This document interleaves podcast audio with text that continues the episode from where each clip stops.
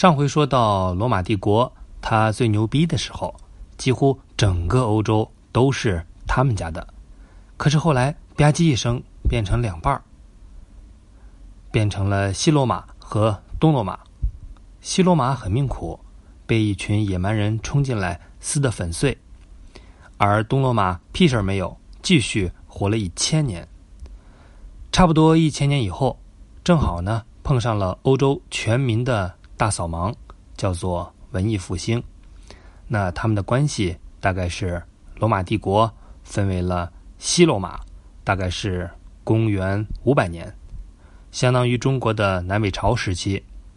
而东罗马呢，继续延伸了一千年。西罗马加中世纪这段时间，相当于中国的明朝，大概是公元一千五百年。然后呢，是文艺复兴。所谓中世纪，指的就是西罗马灭亡到文艺复兴这一千年的时间。所以一句话描述中世纪，就是东罗马刚活了一辈子。西罗马都投完几胎了。故事是这样的：虽然说罗马帝国几乎占了整个欧洲，但外围仍然有些地方是别人的地盘儿。他们就是罗马的邻居——日耳曼野蛮人。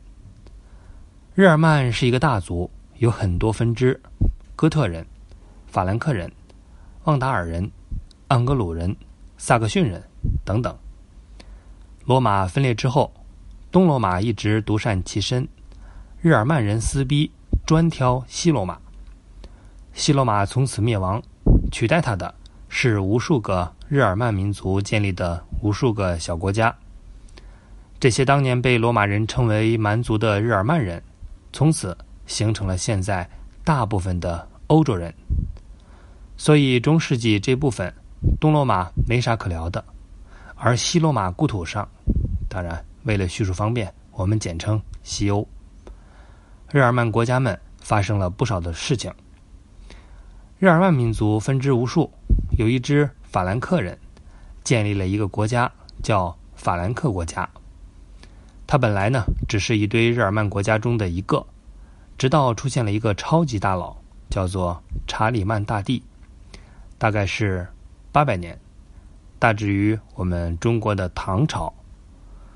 他把几乎所有的日耳曼国家都搅到了一起，自己也成了整个西欧的皇帝。于是，继西罗马之后，西欧又统一了起来。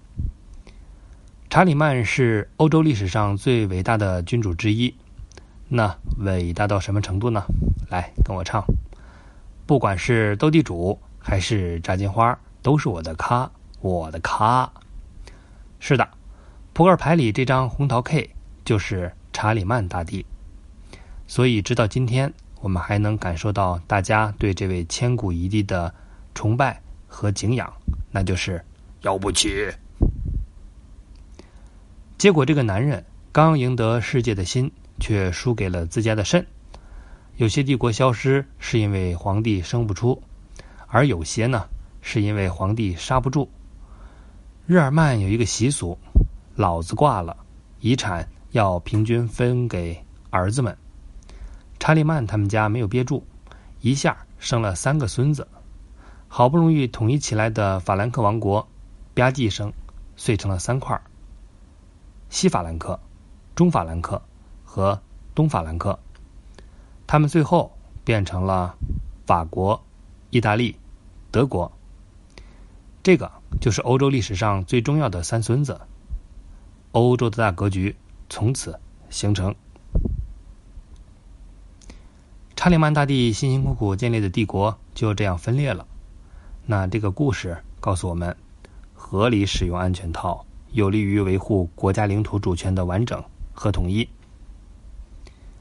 欧洲格局已定，接下来发生了哪些大事呢？我们还是只挑最最重要的说。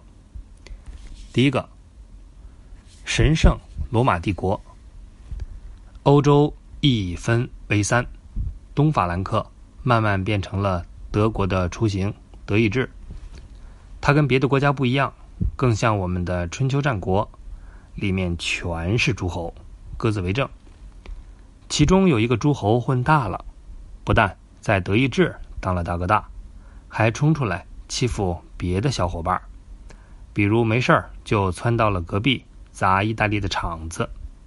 这就是奥托大帝，大概是公元九百六十年，大致于我们中国的宋朝初代。意大利当年罗马帝国的主场，把霸气给薅光了。此后的近两千年，都夹在了大国之间卖萌，没啥地位。没地位到什么程度呢？我刚说了五行，我都觉得应该再删一行。这位觉得自己贼牛逼，就跟当年罗马帝国一样牛逼，干脆呢把德意志改叫罗马帝国。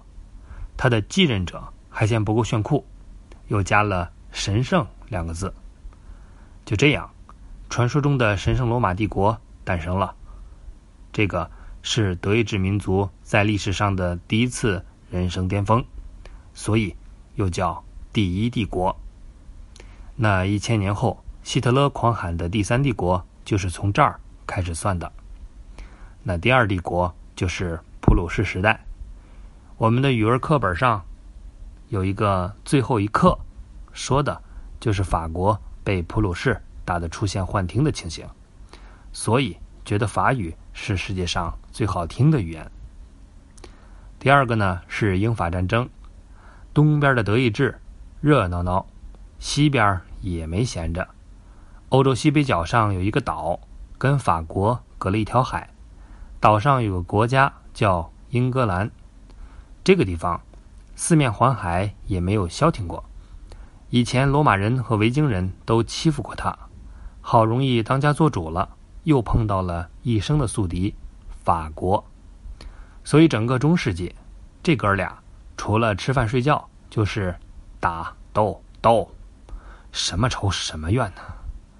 其实原因很复杂，我们以后详说。但起源是英格兰的国王在法国也有地盘，比如著名的诺曼底。这个就好比你们家有间卧室是隔壁老王的，是不是瞬间有种我整个人都崩溃了的感觉？欧洲人尤其王室喜欢约国际炮，血缘关系不分，国界四通八达，于是也出现了这种奇怪的局面。有时候甚至没有血缘就能形成继承关系。那么问题来了，这卧室。到底该你睡还是老王睡啊？这是一个万年的梁子，英法从此见面就撕，积怨越来越深，直到最后的百年战争。第三个就是十字军的东征。中世纪的欧洲不光窝里斗，抽空还要一块儿面对共同的敌人——伊斯兰教徒。早在查理曼他爷爷的时候。大致相当于中国的唐朝，东方就冒出来一票人，自称安拉粉丝团，叫穆斯林，也就是伊斯兰教徒。他们跟基督徒死活不对付。后来，他们还抢了耶稣纪念馆、圣城耶路撒冷，这就玩大了。四 A 级景区耶路撒冷是耶稣升天的地方，所有基督徒的梦想之地。结果。